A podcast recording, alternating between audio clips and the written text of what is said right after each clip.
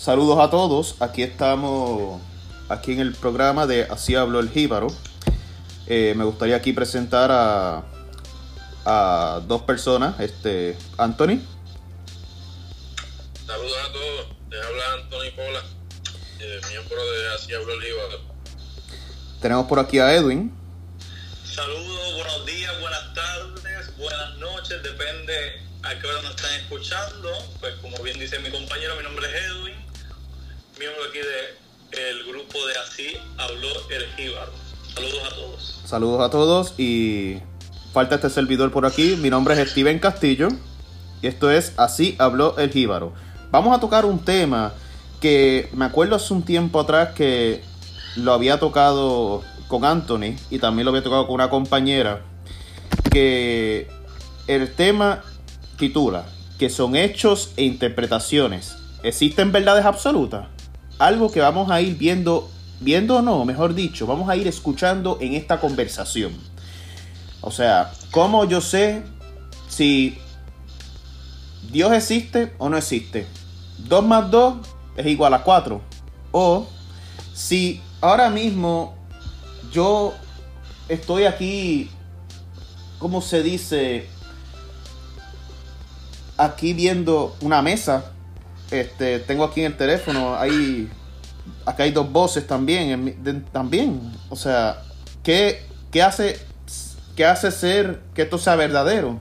O estos libros que tengo aquí, si están diciendo la verdad o son puras especulaciones.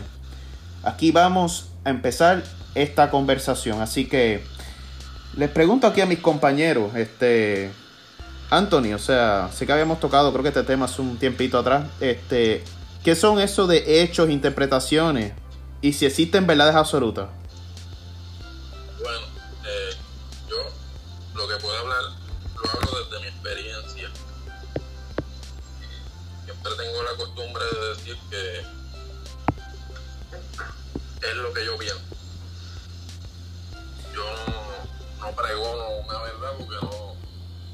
Cierta, yo decir que esto es la verdad o aquello es la verdad me parece un tanto arrogante. Ahora bien, yo poder decir que algo para mí, entre comillas, es absoluto, es que hay. Eh, El ser resistencia, o lo queramos llamar, es algo que es innegable. De que hay, hay. Por eso estamos aquí o creemos estar aquí. Pero algo hay. Ahora bien, el yo definir qué es lo que hay, cómo, cuánto, las cualidades de ello, es bien cuesta arriba. Eh, no importa si lo tocas desde el contexto filosófico, científico, empírico o, desde cualquier contexto, te vas a dar cuenta de que todos tenemos distintas opiniones. Opiniones que parten de, una formación y, y de una percepción. Entonces, bien, ok. A lo último dijiste desde una, desde una perspectiva. O sea, desde una percepción, una percepción. Ok, ok, ok. estamos hablando de que nosotros interpretamos de lo que hay. Los hechos son lo que hay. Ok. La interpretación es lo que digo yo. ¿Cómo yo llego a eso? Yo voy absorbiendo a través de mis sentidos sin número de, de información y de ahí en adelante, a través del razonamiento limitado que tenemos que hacer, pues yo voy encasillando en unas categorías, en unas casillas, eh, donde yo acomodo esto, a qué categoría pertenece lo otro, y me, voy creando una realidad a partir de eso que, que mis sentidos eh, absorben o, o de, de lo que me rodea. Está muy interesante. O sea, que es como una especie de pienso y luego existo. Pues mira, cuando Descartes hace esa expresión, que, yo creo que de ahí es revoluciona el pensamiento filosófico o, de ahí es que empieza el pensamiento moderno. Pues en palabras básicas sí. Ahora bien, han pasado de que yo entiendo que, han superado eh, pues, ese planteamiento. Pero en lo personal entiendo que un buen comienzo sería eh, reflexionar sobre eso. Eh, el hecho de que yo estoy pensando dice algo, dice que soy. Para quién soy, de dónde vengo, de qué estoy compuesto, etcétera, etcétera, ya esos son otros 20. Esos son otros 20, claro. Vamos a pasar aquí con Edwin.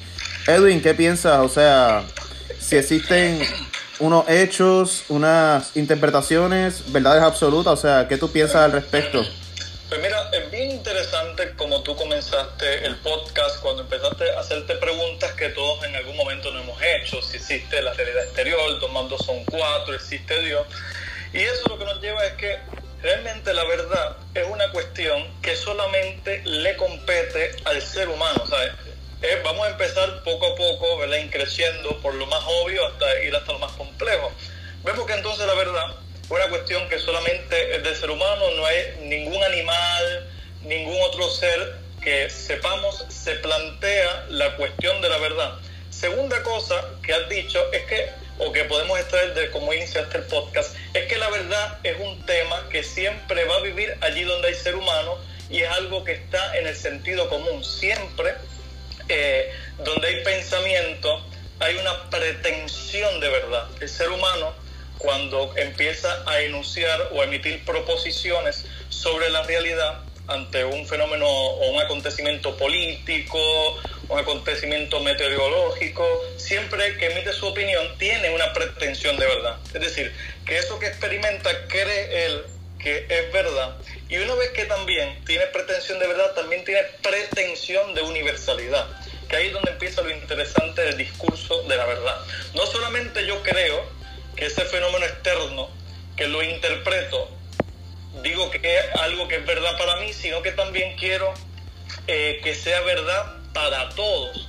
Y ahí es donde viene eh, eh, esa pregunta de si realmente esas proposiciones que yo estoy haciendo sobre la realidad eh, pueden ser verificadas, pueden ser justificadas y elevadas a universalidad. Yo creo que por ahí también uno podría empezar a, reflexionar sobre, sobre el tema de, la verdad. Eso es lo correcto. Este, ahora mismo podemos inclusive hasta empezar hablando, este, por ejemplo, yo estoy leyendo un, libro de, economía este, de Jesús Huerta de Soto y él toca mucho, por ejemplo, estos términos como por ejemplo que están en la filosofía, lo que es a posteriori, que sería depende de la experiencia, de la experiencia y a priori, que es cuando no depende de la experiencia. O sea, que ahí entramos en que una verdad de hechos, una verdad de razón y lo que es la verdad científica. Eh, eh, eh, me parece bien interesante el, tema que plantea rápido. uno, por su formación, digamos, un poco filosófica, escucha conceptos y rápido se los atribuye o, se le da la paternidad a algún filósofo, como el, a, priori a posteriori normalmente se, se le atribuye a Kant. Yo quería empezar un poco también a dar alguna que otra definición para, de la verdad para empezar a, como un disparador a provocar el, diálogo. Y quiero eh, remitirme a una definición eh, bien interesante que da Aristóteles. Digo que es interesante porque es una definición obvia, es decir, es pero obvia, obvia de lo obvio.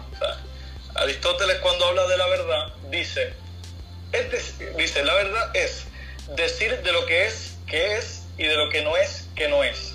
Dice, la mentira, por el contrario, es decir de lo que no es que es y de lo que eh, no es que, o de, lo que es que no es.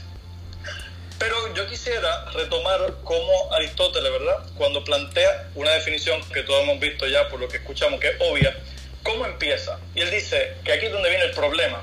Aristóteles dice, la verdad es decir. ¿qué, ¿Qué quiere reflexionar con esto. Aristóteles ya pone el tema de la verdad en una estructura lingüística. Y ahí es donde comienza lo que conocemos por ahí como la teoría de la verdad por correspondencia. Nosotros normalmente eh, estudiamos eso eh, cuando estudiamos la lógica, que es que una proposición, para decir si es verdadera, tiene que corresponder con la realidad. Pero ahí es donde viene el problema. Ya para los griegos, el problema de traducir el pensamiento al lenguaje, es decir, de traducir lo que yo experimento eh, de los fenómenos exteriores, eh, sea una experiencia de Dios, sea una experiencia de, leer un texto, una experiencia de un concierto, eh, todas las experiencias que, que quieran poner. Cuando yo tengo esa experiencia y la busco traducir, describir en un lenguaje, comienza el problema. ¿Por qué? Porque toda interpretación obviamente está enmarcada en una cultura, un contexto histórico, geográfico, y yo simplemente articulo esas proposiciones desde, mi, desde mis límites.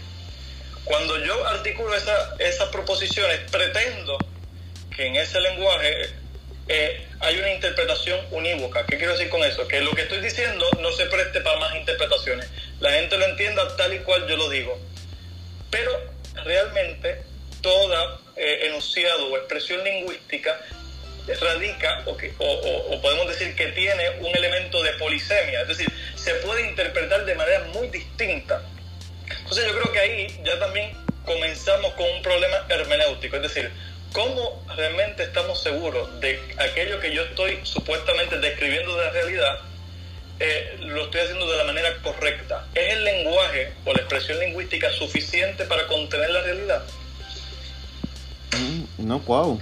Está interesante. ¿Qué piensas tú, Anthony? Bueno, aparte de lo que plantea el compañero, quisiera añadir que nosotros tenemos un contexto histórico, geográfico, cultural. También tenemos el problema de la temporalidad. Una vez tú entras el tema de la temporalidad, te revuelca aún más el problema porque hasta donde conocemos hoy y hasta los planteamientos que tenemos hoy, el tiempo es relativo. Y no solo relativo. El tiempo y el espacio son una misma cosa. ¿Por qué será? Eso ya el campo de la astrofísica y la física y la física cuántica. Pero yo me lo planteo a mí mismo como un escenario. No solo estamos experimentando y tratando de, interpretar y de transmitir un mensaje, sino que también,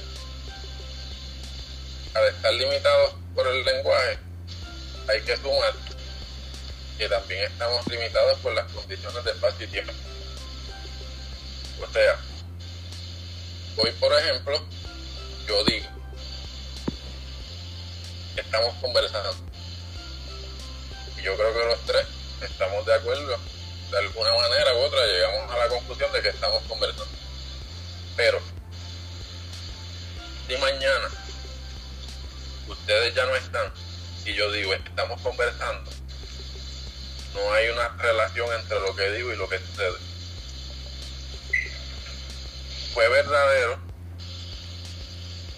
es verdadero, pero mañana no lo ves aunque lo fue.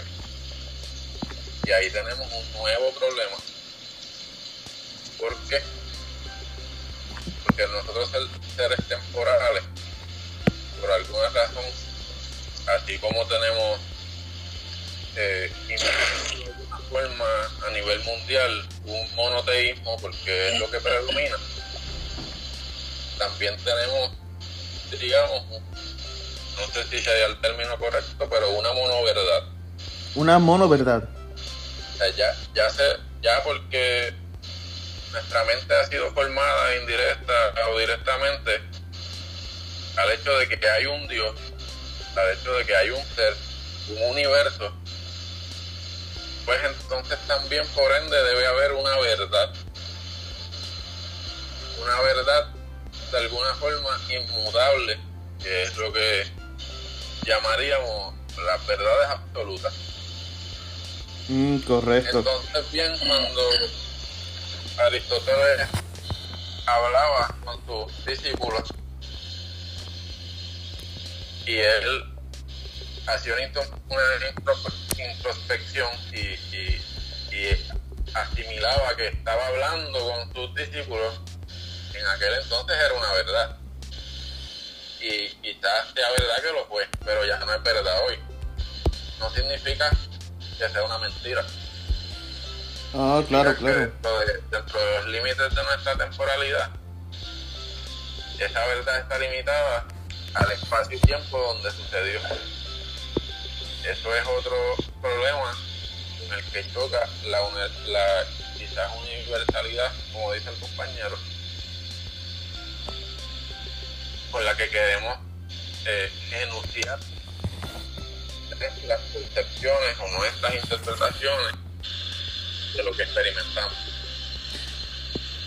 Wow, así es correcto. Tú sabes que en estos días, este, el, el caballero, este, yo colaboro en otra página, este, el, el caballero, este, y profesor, este, de Monash University, este, Graham Opie, este, publicó una columna en esta página muy interesante sobre, o sea, lo puse un signo de pregunta porque ya que estamos tocando el tema de la verdad y eso, y pienso que la verdad está cogiendo un peligro que inclusive, que inclusive, perdón, lo está tocando no solamente los filósofos, o sea, ha llegado hasta economistas como William Easterly, que escribió un libro criticando el uso de, las tiranías la, de los expertos, al igual que en este caso, pues me pareció muy interesante en su columna que él menciona como por ejemplo, la verdad es mucho más complicada e interesante de lo que sugiere esta evaluación.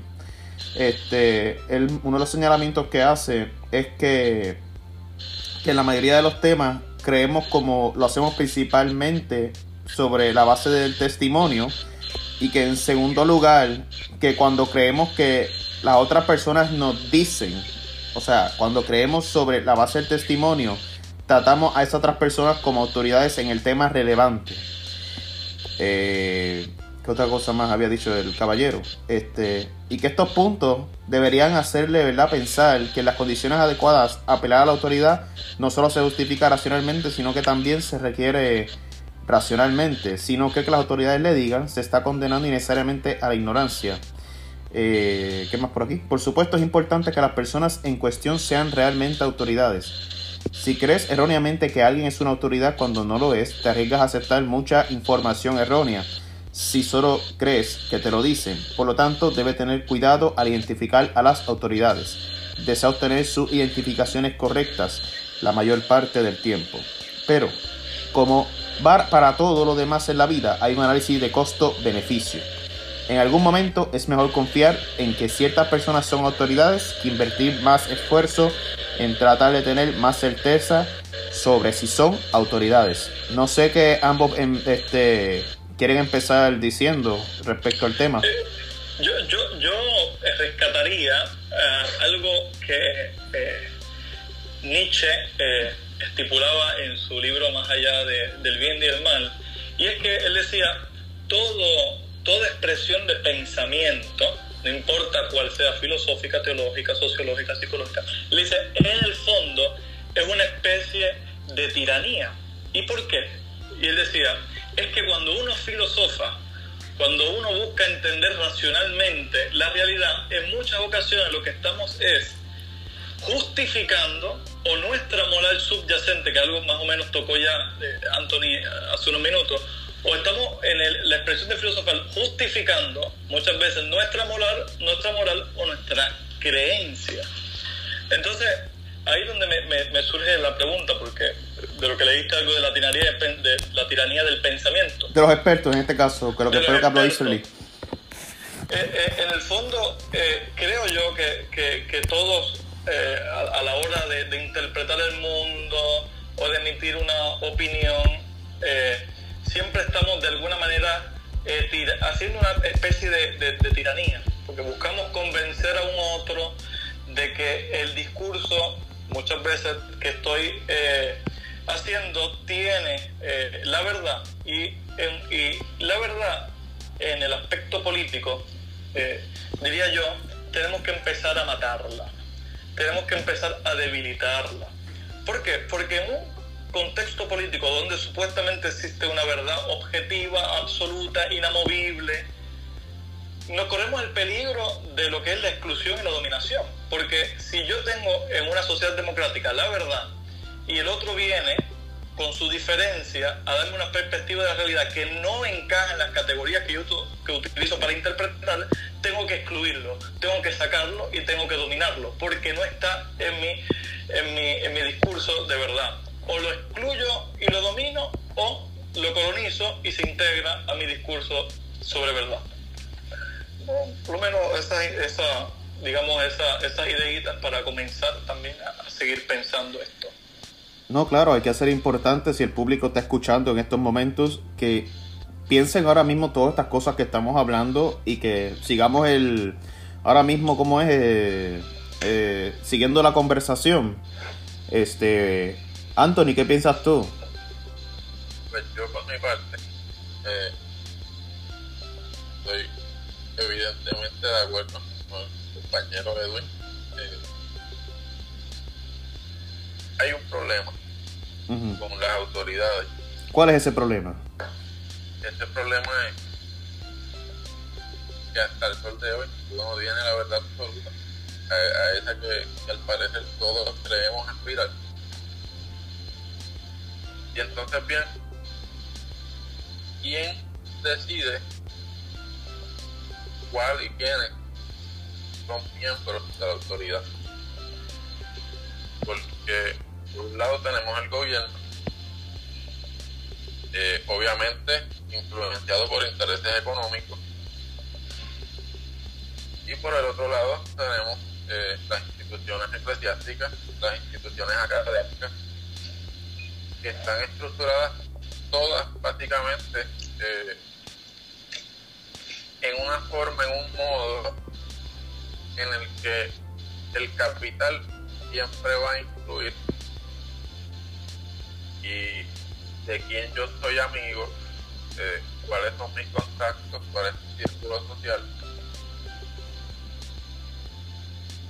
A través de la historia hemos tenido eh, siempre un sistema jerárquico donde hay un líder un grupo que, que decide qué es lo que es y qué no es. Y si hemos evolucionado hasta el sol de hoy, es por una razón, porque todos esos líderes, de alguna forma u otra, aunque hayan construido, aunque hayan contribuido a la construcción social, se equivocaron. Hubo un momento dado por lo menos en el pueblo judío, para dar un ejemplo, en el pueblo hebreo, donde se pensaba que, que las estrellas eran simplemente unas lucecitas que flotaban ahí de cielo no tan distante de la tierra. Y esa era la verdad. ¿Y quién planteaba eso? Las autoridades. Específicamente, pues, autoridades religiosas, porque ellos básicamente funcionaban por democracia. Mm, interesante. Ahora tenemos un montón de economistas, eh, sociólogos, psicólogos, psiquiatras, médicos, historiadores. Eh, eh, tenemos un sinnúmero de personajes dentro del mundo académico de la élite intelectual, donde no hay uno solo que diga lo que yo digo es mentira. No, y tienes toda la razón. Tú sabes que eso me recuerda una conversación que yo tuve contigo, que tú, narraste de esta sobre antes que el ser humano antes para predecir creo que era el tiempo o algo así era este o el clima usaban unas bandas o algo así era este Sé que me habías explicado algo así, este, no sé si para, darte, para darte un ejemplo no tan viejo, no tan antiguo. Mi abuela era de las que pensaba que si se bajan muchos aguacates este año venía huracán. Mm, ¿Qué hay de cierto en ello? No lo sé aún. Ahora bien, planteale eso a un meteorólogo. Eh, Hasta el sol de hoy yo no he visto un estudio que desmienta eso. Y casualmente, las veces que, que ella decía este año viene huracán basándose en predicciones naturales o, o culturales o jíbaras, se daba el huracán. Oh, wow.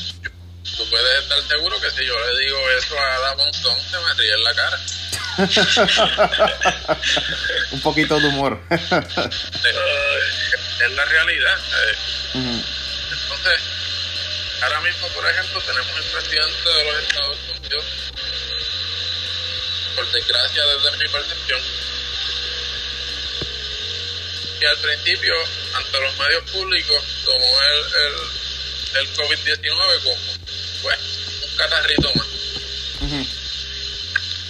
Y no es él acaso una autoridad, no es una de las máximas autoridades en el mundo, no, no, no es el primer ejecutivo de Estados Unidos, una fuente dentro de nuestra construcción social de verdad. Interesante. ¿Cuántos muertos llevamos ahora?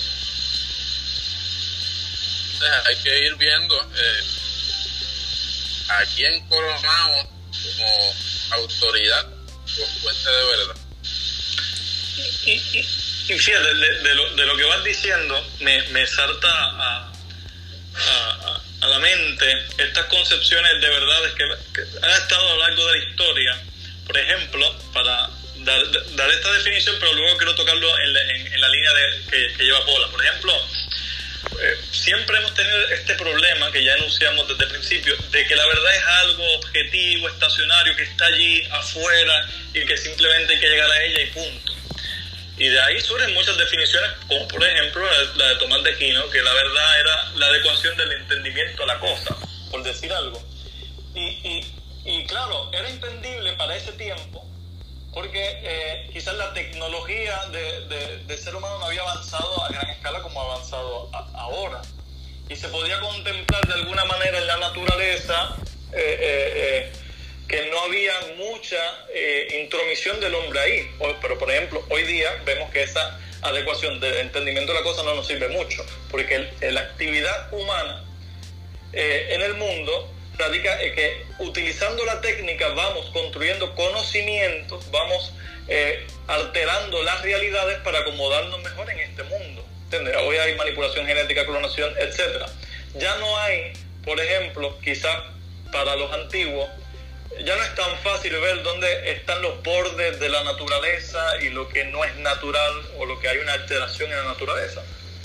En ese sentido también, como eh, expresé anteriormente, creo que debemos de movernos fuera de este concepto de verdad eh, unívoca, de, la, de, de, de, esa verdad que, no, que, que, es eterna, a movernos a construir conocimientos que en el fondo busquen una utilidad para el común de los seres humanos, es decir, para que podamos vivir todos nosotros con nuestras diversas perspectivas, habitar en este mundo eh, de una manera mejor. Sé que es un poco complicado, sé que muchos me van a tildar de que eso es relativismo. Y cuidado, yo no estoy negando, por ejemplo, que si tiras la piedra hacia arriba eh, no va a caer al suelo, como una ley de la gravedad. Lo que estoy, lo que estoy sí planteando es que quizás la interpretación de lo que es lo verdadero en los procesos de construcción humana es un poco más difícil, eh, decir dónde está la verdad, dónde eh, digamos, eh, a nivel moral, eh, esto es lo que, lo, que, lo, que,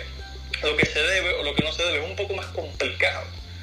Es por eso que digo que hay que siempre, la verdad, en el fondo, y, y te paso la pelota, Anthony, si hemos visto a lo largo de la historia, tiene que ver en el fondo de que es una consensualidad de una comunidad de comunicación que tiene el poder. Punto. Vemos, por ejemplo, una autoridad religiosa, por ejemplo, vamos a utilizar la Iglesia Católica, eh, que tomó el fenómeno de Jesucristo en el mundo, de Jesucristo histórico, y define unos dogmas. que al interior de la iglesia muchos de los teólogos no están de acuerdo. Pero ¿cómo, ¿qué es lo que garantiza que ese dogma hoy, mañana y siempre sea el mismo? Que la comunidad de poder, es decir, la, la, la, la iglesia como institución, se puso de acuerdo en definir el dogma de cierta manera para que entonces no puedan haber alteraciones en un futuro. Es decir, el poder dominó en una definición de verdad. Anthony, sé que ibas a decir algo, eh, que te quedaste ahí con las ganas. Tira al medio. Dos cosas añadir. Eh, primero, me, me resulta interesante cuando el compañero menciona los bordes de la naturaleza. Ujú. ¿Y qué hay con eso? Hay un punto, hay un punto que, que quisiera tocar y es nosotros eh, hemos dividido el conocimiento en distintos campos que, se especifican en distintas materias. Y dentro de todas estas materias tenemos ah, la teología tenemos la psicología la psiquiatría que de alguna forma interpretan los sucesos y los fenómenos desde un punto de vista particular, pero que a veces olvidan que vivimos en una totalidad. ¿Por qué digo esto? Un ejemplo de algo que, que se ve comúnmente eh, en el pensamiento popular es el mundo sobrenatural. Lo sobrenatural, lo metafísico, lo que va más allá. Yo creo que desde el más conservador hasta el más liberal, todos estamos de acuerdo en que vivimos en un universo. Sí, es correcto, un universo. Entonces, bien, el universo, definiéndolo yo en mis palabras como todo lo que existe, es una sola cosa, compuesta de mundo. ¿Acaso entonces existe espacio para lo sobrenatural? ¿O para lo que no es natural? ¿O para lo normal y lo que no es normal? Porque si dentro del universo suceden cosas que podemos explicar y cosas que no podemos explicar, porque asumimos que esas que no podemos explicar son sobrenaturales y suceden dentro de la naturaleza del universo. Entonces, bien, por esa misma línea, acceder a, al concepto de un mundo espiritual, de las deidades, de Dios, ¿por qué debe ser limitado o por qué debe estar quizás dentro de, de una monopolización eclesiástica? O por qué el, el pensamiento económico, psicológico, sociológico, histórico debe estar monopolizado por unas instituciones cuando todos estamos participando de la realidad. Y la realidad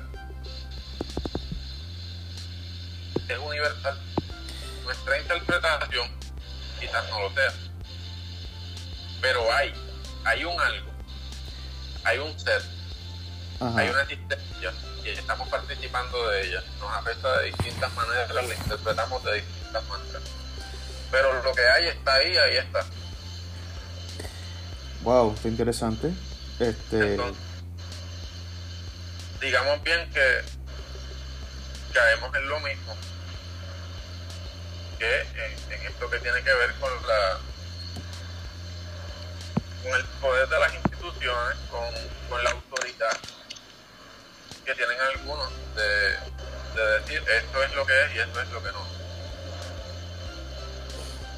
mm, que no quiero menospreciar obviamente el, esfuerzo intelectual, el estudio, la, constante interrogante que se hace de cada individuo para obviamente eh, construirnos una realidad, eh, explicar los fenómenos, tratar de transmitir la información. Sino el punto que quiero dar es que tenemos que reconocer que nuestros esfuerzos y nuestras capacidades son limitados y que no podemos poner ni dejar que se nos imponga por el mero hecho de que alguien sea o una sea una autoridad, sino que más bien hay que, tiene que haber, tiene que darse una constante reflexión, constante cuestionamiento, en la medida en la que se va trabajando con la realidad que estemos viviendo. Eso es correcto. Este, tú sabes, tú sabes, lo que me recuerda, y perdona que te interrumpa, es que va de la mano con lo que tú estás diciendo. Este, esto lo, lo había leído de un autor, que la civilización descansa en el hecho de que todos nos beneficiamos de un conocimiento que no poseemos. Y una de las maneras en, en, que la civilización nos ayuda a superar esa limitación en la extensión del conocimiento individual consiste en superar la ignorancia no mediante la adquisición de un mayor conocimiento, que ahí estábamos hablando de las autoridades y todo eso, sino que tiene que haber como es que mediante esa utilización del conocimiento uno la este lo va adquiriendo cuando uno se encuentra con disperso, o sea, con mucho, un conocimiento disperso de diferentes personas, que ahí podemos entonces hablar de lo que es la percepción, las interpretaciones y, y en lo que se llega mediante los sentidos. Este, y perdona que te haya interrumpido, pero quería incluirlo allí. Este, y fíjate, Steven, lo que dice, porque para mí eh, eh, es algo que hace rico el discurso. Más allá de decir posee una verdad, porque si una verdad cerrada llama. si yo me, me, me, levanto aquí, eh, que los filósofos muchos tienen de eso, y quizás lo estamos haciendo ahora en este discurso, y digo, yo soy el que tengo la verdad es una verdad cerrada, apaga y vámonos, olvídate, olvídate del esfuerzo de pensar la realidad, olvídate de, arreglar el mundo, lo que tienes es que entonces eh, escucharme a mí porque entonces yo contengo la verdad cerrada, se acabó el, asunto. Y eso realmente sabemos que, que, que, no es así. Lo que hace rico el discurso y lo que, lo que hace interesante eh, eh, la historia de la civilización es que esas grandes verdades la hemos podido destruir y construir conocimientos mejores. Porque al final, el, criterio también, y esto suena a pragmatismo, muchas veces de, por qué el ser humano se interesa por la verdad.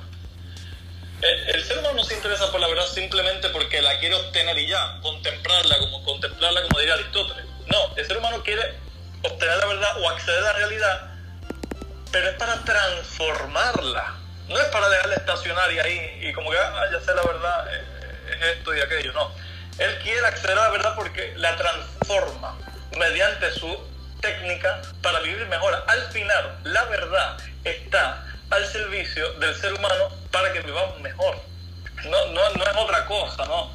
Y ciertamente, como ya había dicho Anthony, y, muchas, muchas personas, y quizás los que nos escuchen, que, crean eh, pues, pues, que que la verdad es una estacionaria, posiblemente nos puede reprochar Edwin, pero tú estás dando una interpretación más del universo, pero la hablas como pretensión eh, de, que es la verdadera. Al final, al final eh, todos hablamos de la verdad.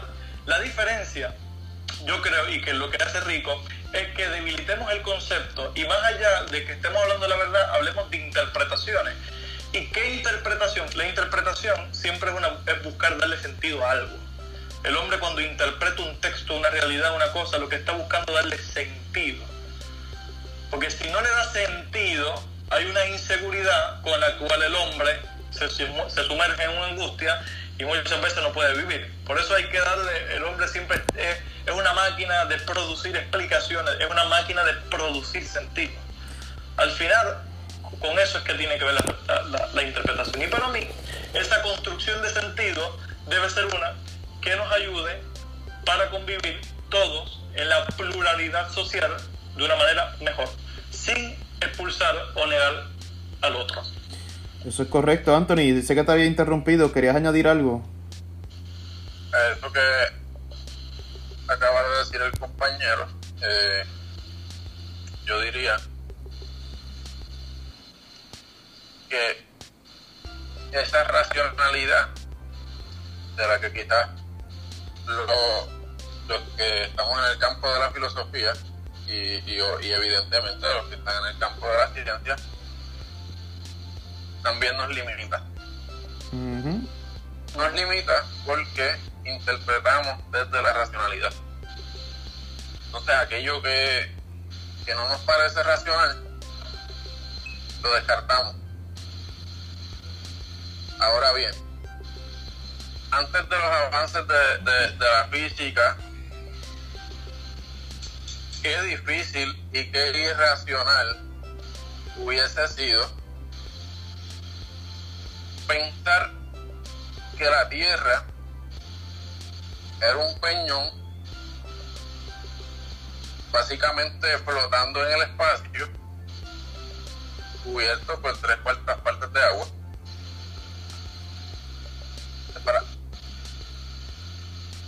quizás eh, en una forma esférica. Y obviamente eh, la ciencia se ha desarrollado, hemos tenido los avances tecnológicos, hemos eh, quizás demostrado cierta veracidad de cómo es el universo, cómo es el mundo, cómo es la Tierra. Pero la misma racionalidad que nos ha ayudado a llegar hasta donde estamos hoy es la que nos limita a veces a entender aquellas cosas que suceden a nuestro alrededor. De ahí entonces, como mencioné, el mundo sobrenatural. Aquello que no entendemos, aquello que no nos parece racional, aquello que no nos hace sentido, aquello que no se acopla a nuestro mecanismo de interpretación, entonces bien, o no es normal, o es sobrenatural, o es una locura. Interesante, interesante. Ya nos quedan este este, este como, ¿cuánto más o menos? Eh, tres minutitos. Me gustaría rápido entrar en detalle con la famosa este, creo que era el mito, el mito de la caverna y Platón, este, que él habla sobre cómo unos hombres que permanecen encadenados en, una, caverna este, de su nacimiento y sin haber podido salir de ella nunca, y que como, este, ¿cómo se dice? Que cuando van desarrollándose allá adentro, este, y permanecen siempre en esa caverna, este, empiezan a ver como que unas, una, ¿cómo se dice? Este, unas sombras y unas cosas y eso.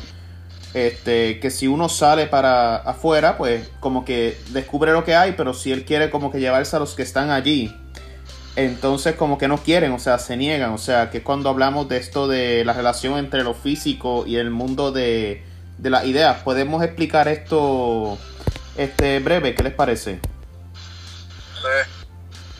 No sé si, Edwin quiere explicarlo. Eh, Anthony, te paso la pelota ahí para que expliques el mito. Ahí tenemos un buen ejemplo y a su vez tengo un problema con él. Ajá, cuéntanos. Ok. Platón dice que están estos hombres encadenados en una caverna y, y, y, y, no solo eso, dentro de la caverna ellos se, se hallan en una fosa. Hay una básicamente una fogata, una hoguera. Exacto. Que le brinda un poco de luz. Y se crean unas sombras, que es lo que ellos interpretan como lo que es. Uno de ellos, eh, de alguna manera, logra salir y se da cuenta de que aquello que ellos contemplaban como verdadero eran simplemente sombras.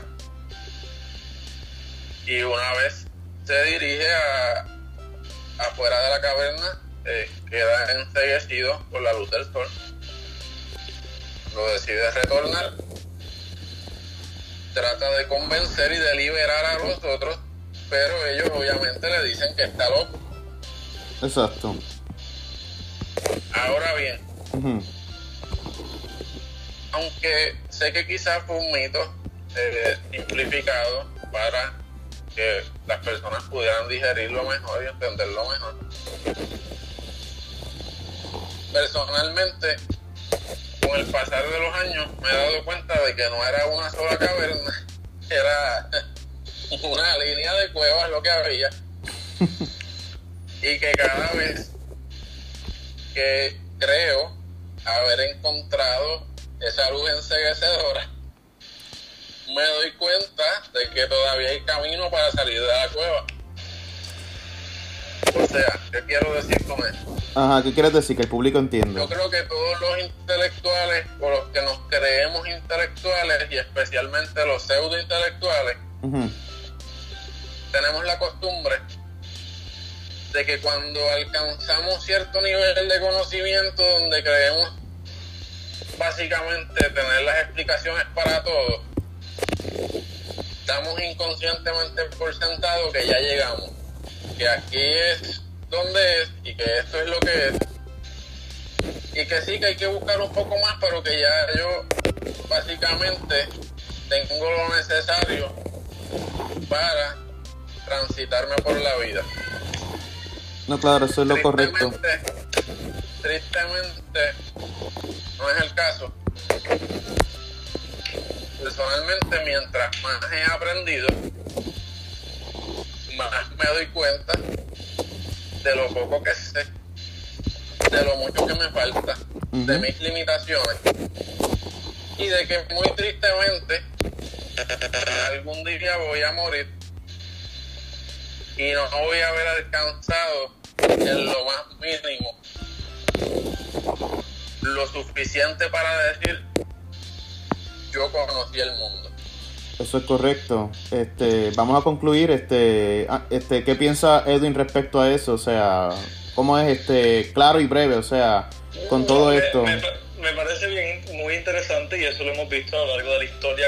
Cada pensador eh, llega y, y cree por ejemplo, podemos verlo en Kant, Heidegger, etcétera, que ya han superado todas las filosofías anteriores y que él ha dado con el sistema filosófico que, que, que, encapsula la realidad. Pero la, la realidad es que no lo hacemos, simplemente damos una perspectiva, tiene un valor cada, cada, cada, cada filosofía, e incluso, diría Luigi Paleison, que quizás es que la verdad es inagotable. Es decir, la realidad es inagotable. Podemos decir de la realidad muchas cosas de muchas maneras, pero al final no damos con ese noúmeno que decía es decir, la cosa en sí. Pero para mí, como quiera, tiene valor. ¿sabes? Especular, reflexionar, al final tiene valor porque la razón, y con esto concluye, realmente no surgió en el proceso evolutivo para simplemente captar la verdad la razón es una astucia de la vida para vivir mejor en este mundo. Muy interesante. Nos vamos despidiendo. Este, este es Steven Castillo para así. Ah. Quiero despedirme. Claro. Con una recomendación. Claro que sí. Que espero, aunque sea algunos la tomen, y es la siguiente. Antes de cuestionar a los demás, y las ideas de los demás, primero hay que cuestionar las propias. Así mismo es. Cada, cada vez vamos a asumir que nosotros somos los que sabemos. Porque por lo general, aquellos que en algún momento cuestionamos las de otros, sin cuestionar las nuestras, terminamos haciendo el ridículo. Eso es correcto. Ciertamente. Así que eso es todo, nos vamos despidiendo entonces. Vamos por ahí entonces. Bueno, pues, mi nombre es fue un placer compartir este, este espacio con ustedes, compartir algunas ideas. Hubiese sido es mejor ¿verdad? tener un poco más tiempo para plantear algunos otros problemas, pero me parece que, que, hemos logrado lo, que queríamos, que era simplemente eh, dar una perspectiva sobre el tema. Ya al oyente le tocará eh, seguir cuestionando, cuestionándonos a nosotros que hemos dicho cosas y al final él eh, decidir qué es lo que le convence o no. Anthony. Pues me despido. Eh, gracias por sintonizarnos y por sacar parte de su tiempo. Eh, aprovecho y les recuerdo que tenemos la, la página, eh, el blog, donde hacemos constantemente escritos, obviamente desde una perspectiva filosófica. Y esto fue entonces Así hablo el Jíbaro. Nos veremos en otro episodio.